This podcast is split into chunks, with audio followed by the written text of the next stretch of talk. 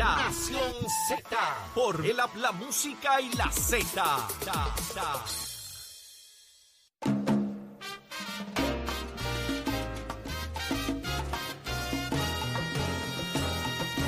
Y ya regresamos y está con nosotros listo, presto y dispuesto para el análisis de las mañanas el licenciado Leo Aldrich. Buenos días, Leo. Buen día, Leo. Buen día, Jorge. Buen día, Eddie. Un placer estar con ustedes y con toda esa gente que nos escucha por aquí por Nación Z todos los mañanas. Leo, después de un fin de semana de la SANSE, pues también están Sí, pasando... felicidades, felicidades al alcalde de San Juan por esa organización y por esas fiestas que de verdad que fueron un éxito a mi juicio. ¿Fuiste, Leo? ¿Fuiste para allá?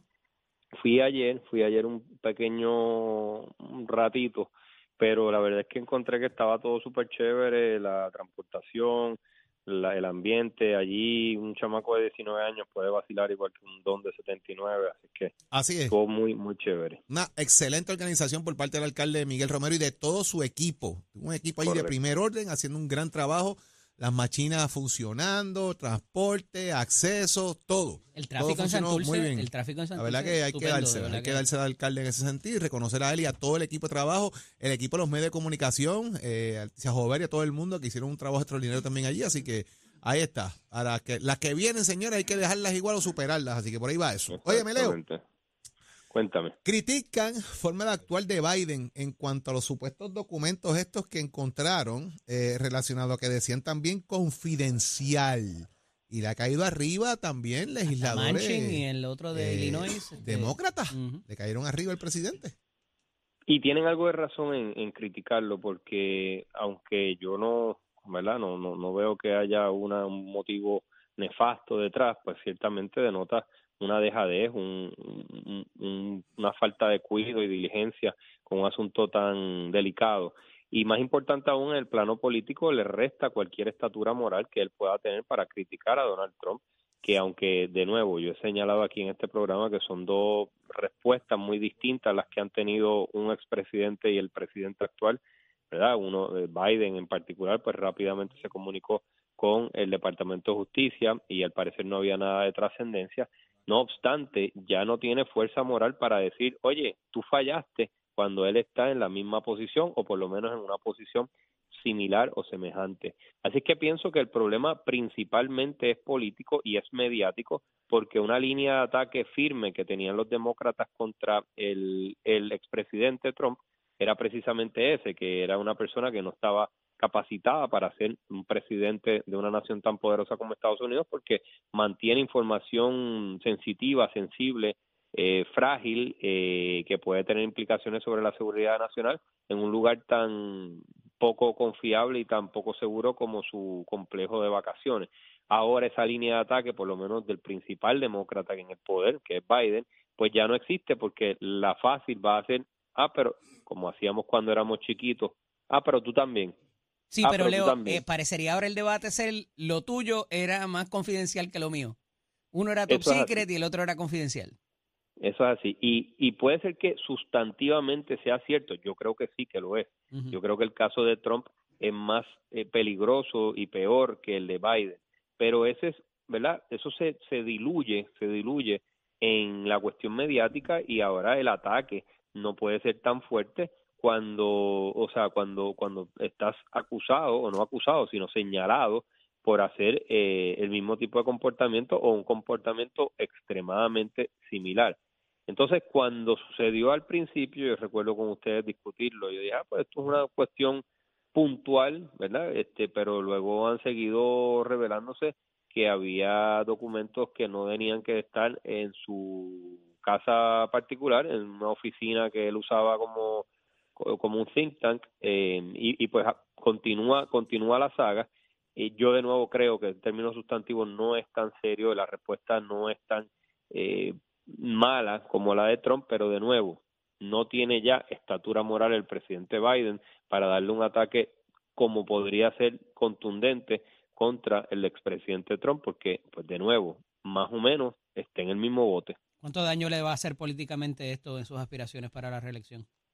Creo que le puede hacer algún daño, no creo que va a ser fatal, ¿verdad? Le quedan todavía dos años, pero creo que sí eh, no es positivo, no es, un, no es positivo, van a, van a conflagrarse este asunto con la edad, con la falta de cuidado, le van a decir, mira, ya, ya, ya estás viejo, ya tú no, no vas para más, eh, pero al mismo, del mismo modo, creo que él va a responder diciendo, oye, yo soy el único que le puede ganar a Donald Trump, yo soy el que mostré que le puedo ganar a Donald Trump, eh, yo seré viejo, pero también lo es Donald Trump.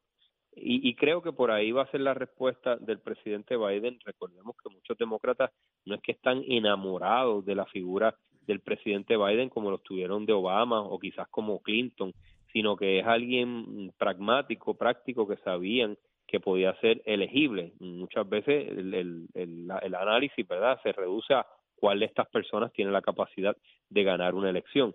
Y creo que por ahí va la cosa. Si vuelve a ser Donald Trump el candidato presidencial por el Partido Republicano, creo que Biden nuevamente va a tener mucha fuerza porque va a convertir esa elección en un referéndum Trump sí o no, independientemente de los méritos o deméritos que él pueda tener. ¿Cómo vemos el 2024 según lo que es el Political Pulse de los Estados Unidos?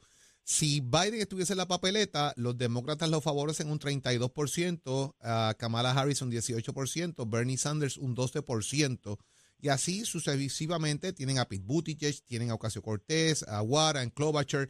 Si Biden no estuviera en esa papeleta, Kamala Harris tendría un 30%, eh, Bernie Sanders un 17%, Pete Buttigieg tendría un 11% y así sucesivamente. Fíjate que interesante, eh, Leo, el candidato, el nominee, si fuera Biden es un 32%, si fuera Kamala Harris sin Biden en la papeleta, fuera un 30%.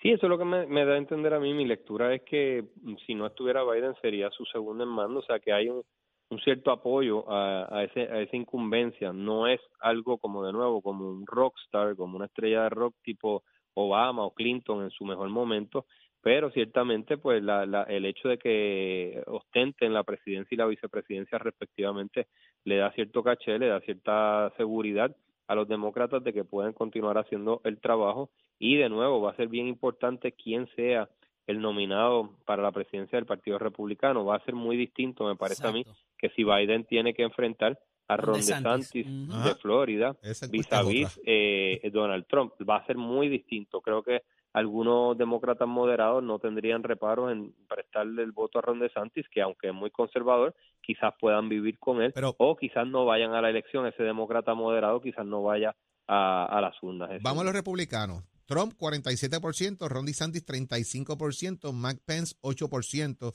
Dick Cheney, Cruz, etcétera. Pero si vamos entonces en la papeleta donde no esté Donald Trump, Ron DeSantis tiene 54% y Mike Pence un 22%, Ted Cruz un 8%. Fíjate qué interesante. Trump fuera de la papeleta, Ron DeSantis sube de 35% a 54%, más de la mitad de los republicanos ven a Ron DeSantis como la figura. que los ultraconservadores recientemente eh, estuvieron, ¿verdad?, bastante poco contentos con, uh -huh. con, Trump y así lo expresaron. Así es. Así es, y, y por, pero por eso es que no ves a DeSantis que aunque puede aborrecer a Trump, puede ser que no le guste, puede ser que no, que, que, que, que no se lleven, puede ser que hasta lo repugne, nunca lo vas a ver criticando directamente a Trump porque sabe que necesita esa base de republicanos ultraderecha para poder él llegar a la un, presidencia. Un o sea, que, más. que, que, sí. un, un datito más, Leo, que esto sí que es bien interesante porque la encuesta que tiene hace una publicación de hace siete horas precisamente sobre el nivel de aprobación del presidente eh, Joe Biden, un 42% de los encuestados lo aprueban, un 51% no. Eso es un número alto eh, para un midterm de un presidente. Relativamente, sí, sí relativamente alto. Relativamente alto, usualmente eh, está entre 40 y pico, 50 y pico es alto, 60 y pico es excelente. Uh -huh. Y bueno, recuerdo que Bush hijo, eh, su más alto número fue justo después de los ataques terroristas uh -huh. y era por, exacto, era por un asunto más que todo patriótico, ¿verdad? De, de apoyo. Pero estos a, apruebas usualmente están entre el 25 y el 30%. Correcto. En esta sí, época. en que, esta época. Y Biden tiene que, 42%. Por eso es que me sorprende ese número, porque 42%, como tú bien dices, a esta época suele ser bastante, bastante alto. Eh, así es que, de nuevo, creo que va a depender mucho. Teddy me preguntaba si le va a afectar, a afectar políticamente a Biden. Creo que podría afectarlo. Mm, pienso que en estos dos años va a ser un, un, un blip, ¿verdad? Un pequeño, un pequeño eh, eh, cantazo, pero no va a ser demasiado radicalmente terrible para él, eh, aunque sí creo que va a ser muy distinto el resultado para Biden si enfrenta a DeSantis o enfrenta al expresidente Trump. Y ver cómo vayan a también a recaudar dinero los candidatos, que me parece correcto, eso, es fundamental. Hay tres cosas que se hay tres cosas que se necesitan en una campaña, esto aplica a Puerto Rico y a Estados Unidos. Necesitas un mensaje, necesitas un mensajero y necesitas dinero para transmitir ese mensaje. Si tienes esas tres cosas, están más o menos. Hay que mirar las encuestas con mucho detenimiento. Eh, eh, estas que yo sigo en el Pool Tracker es bien interesante, Leo, así que debemos hablar de esto eventualmente porque hace cinco días que hicieron una general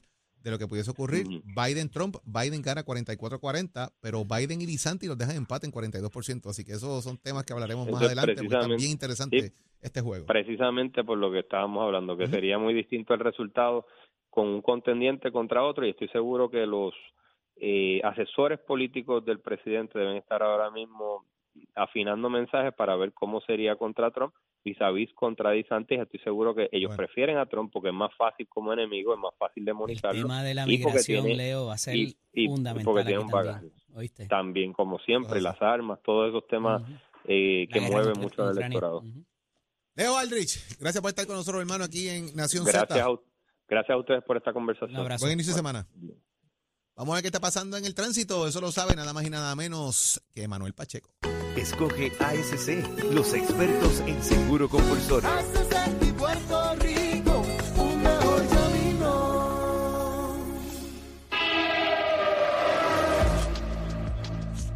Información sobre el tránsito. Continúa el tapón en la mayoría de las vías principales de la zona metropolitana con la autopista José Diego entre Vegalta y Dorado y desde Toa Baja hasta el área de Atorrey en las salidas al Expreso Las Américas. Igualmente la carretera número 2 en el cruce de la Virgencita y en Candelaria en Toa Baja y más adelante entre Santa Rosa y Caparra. Algunos tramos de la PR5, la 167 y la 199 en Bayamón, así como la avenida Lomas Verdes entre la American Military Academy y la avenida Ramírez de Arellano. La 165 entre Cataño y Guaynabo en intersección con la PR22, el expreso Valdeoriotti de Castro desde la confluencia con la ruta 66 hasta el área del aeropuerto y más adelante cerca de la entrada al túnel Minillas en Santurce el ramal 8 y la avenida 65 de En Carolina, el expreso de Trujillo en dirección a Río Piedras, la 176, 177 y la 199 en Cupey, así como la autopista Luisa Ferrer entre Montelledra y la zona del Centro Médico en Río Piedras y más al sur en Caguas, y la 30 desde la colindancia desde Junco Sigurabo hasta la intersección con la 52 y la número 1. Además, la avenida Piñero fue cerrada en dirección de Carolina a San Juan por un accidente fatal ocurrido a las 5 de la mañana en el kilómetro 5.4. Según información preliminar, un peatón falleció tras ser impactado por un motociclista, quien resultó gravemente herido. Se recomienda tomar como ruta alterna la avenida Barbosa, la avenida Luis Muñoz Marín o la avenida 65 de Infantería. Ahora pasamos con la información del tiempo. El Servicio Nacional de Meteorología pronostica para hoy clima generalmente tranquilo con actividad de lluvia muy limitada.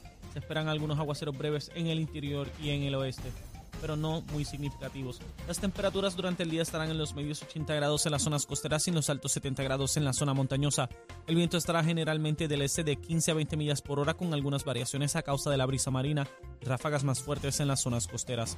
En el mar se espera oleaje de hasta 6 pies para las aguas del Atlántico, vientos del este de entre 10 a 20 nudos, por lo que se mantiene en efecto una advertencia para operadores de embarcaciones pequeñas. Además, se estableció una advertencia de resacas y corrientes marinas para el norte de Puerto Rico. Hasta aquí el tiempo les informó Emanuel Pacheco Rivera. Yo les espero en mi próxima intervención en Nación Z Nacional con el licenciado Leo Díaz, que usted sintoniza a través de la emisora nacional de la salsa Z93. Somos, somos una mirada fiscalizadora sobre los asuntos que afectan al país. Nación Z, Nación Z. Por Z93, somos su noticia. Y ya está con nosotros nada más y nada menos vivo Ah. después de haber corrido Ah. por todas las calles del viejo San Juan, Así más es. allá de la San Sebastián, abrazado al tótem, llegó Leo Díaz y Urbina. Ole, saludos, saludos a Eddie, a todos los amigos y amigas que nos ven y nos escuchan. Así fue. Le dimos duro, ¿sabe? Pero subiendo y bajando, a todo tren, a todo tren. Tremendo. cuerpo. Oye, esas fiestas estuvieron. Hay que felicitar al alcalde y a su equipo de trabajo, una organización de primer orden eh, y sin incidente. El pequeño Juan, el coronel García, a cargo de la Se policía 400.000 personas. municipal de San Sobre. Juan, manejaron excelentemente el flujo de los cruceros. Se reportó solamente un incidente y lo liquidaron en tres minutos Ajá. porque la seguridad estaba en primer orden. Oh. O sea, Y eso seguridad privada, seguridad eh, municipal, seguridad estatal, todo el mundo trabajando. Lo de las cámaras fue No, no, óyeme, eh, Así eh, es. Habían, habían casi 400 Viernes- cámaras. O sea, viernes llegué al estadio- Para, para el pueblo, el pueblo, habían 400 cámaras ahí en función, ¿sabes? en- al estadio Irán Bithorn. Estuve el viernes, rapidito nos montamos en la guagua y cerca de las 2 de la madrugada regresamos. Y el sábado de igual manera, pero entonces saliendo desde el otro extremo, eh, allá en Sagrado Corazón, entonces tomamos la guagua allá para ver, para compararlo. Excelente. Y de regreso otra vez a las 2 de la mañana en la guagua. Mire, mi hermano, eso corrió, pero espectacular, espectacular. Y la gente, la alegría. eh, eh, en esta ocasión, digo, yo supongo que habrían borrachos por allí, ¿verdad? Pero yo veía a la gente eh, bien, o sea, no los veía y, y salí tarde de allí. ¿ah? Vi un comportamiento excepcional del público, la organización, la seguridad. Los cruceros los Eh, sábados. todo, señores, todo, todo.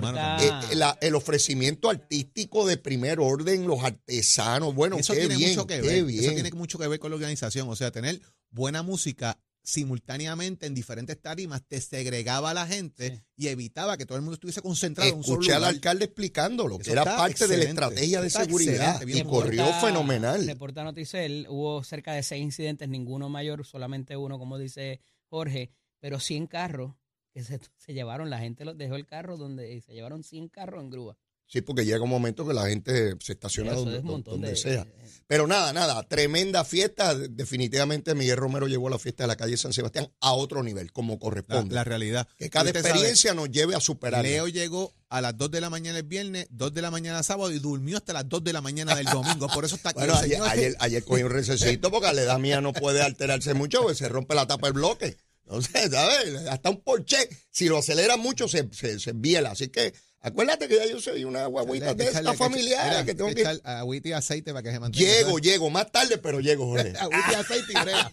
pero Nos llego. dejamos con Leo Díaz en Nación Z Nacional. Nosotros regresamos mañana a las 6 de la mañana con ustedes, como siempre, en el programa de mayor crecimiento en la radio puertorriqueña, Nación Z, su favorito, el de análisis, porque todo comienza aquí. Que tengan buen día. Día.